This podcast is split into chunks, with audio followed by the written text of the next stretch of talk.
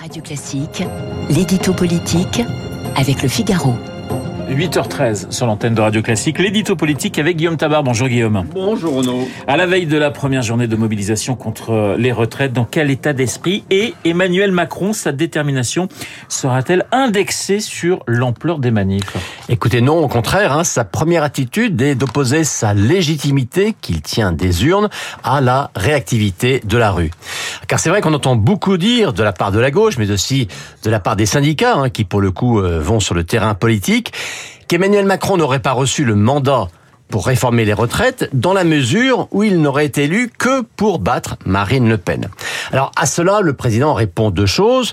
La première, c'est que de De Gaulle à lui, tout président a finalement été élu grâce au bulletin d'électeurs qui n'avait pas choisi au premier tour et qui au second voulait faire barrage à son adversaire. Au premier tour, on choisit, au second tour, on élimine. Vous connaissez ce vieil adage électoral et ça n'a jamais voulu dire, rappelle-t-il, que l'élu n'aurait pas le droit de faire ce qu'il avait promis dans sa campagne. Et ensuite, son second argument, c'est de rappeler que précisément la retraite, et à 65 ans, disait-il à l'époque, était finalement la seule promesse qui avait été retenue lors de sa très courte campagne et que loin d'avoir fait fuir les électeurs, eh bien, ceux-ci l'ont placé en tête au premier tour et avec un million de voix de plus qu'en 2017, alors qu'en principe, hein, une réélection est plus dure qu'une première élection. Et s'il rappelle tout ça, même en privé, c'est pour prévenir que ce ne sont pas les manifestations, même nombreuses, ni les grèves, même suivies, qui le feront reculer. Alors Guillaume, compte-t-il monter au créneau lui-même pour défendre sa réforme? Alors a priori non, hein, il laisse ce travail à Elisabeth Borne, à Olivier Dussopt et aussi à toute la majorité qu'il aimerait euh, voir peut-être sans doute un peu plus allante. À ce jour, le chef de l'État n'a prévu aucune émission ou aucune prise de parole solennelle sur le sujet. Mais on le connaît, hein, on savait, avec lui, il est très rare qu'il ne saisisse pas des occasions pour faire passer des messages. Non, ce sur quoi il insiste, c'est sur le partage des responsabilités, hein, une expression qui lui est chère.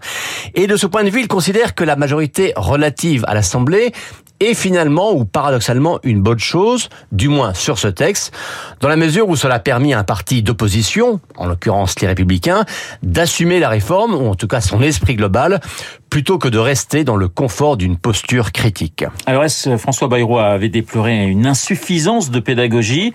Emmanuel Macron prend-il en compte cette critique?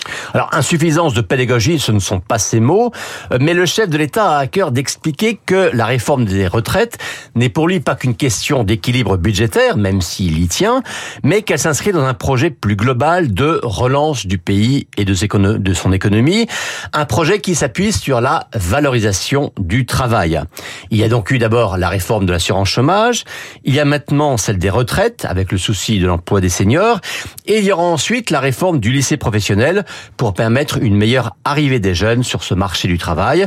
Euh, c'est tout cela qu'il appelle la grande bataille française pour plus d'activité, plus de création de richesse et finalement plus de souveraineté. L'édito politique signé Guillaume Tabar. Guillaume, dans un instant, Vanessa Schneider dans notre studio. Mais nous n'oublions pas Esprit Libre à 8h40. Voilà, Pascal Bruckner, Marc Lambron seront là pour commenter l'actualité, les retraites, mais aussi pour parler d'une version assez particulière d'Émilie Paris. Il est 8h.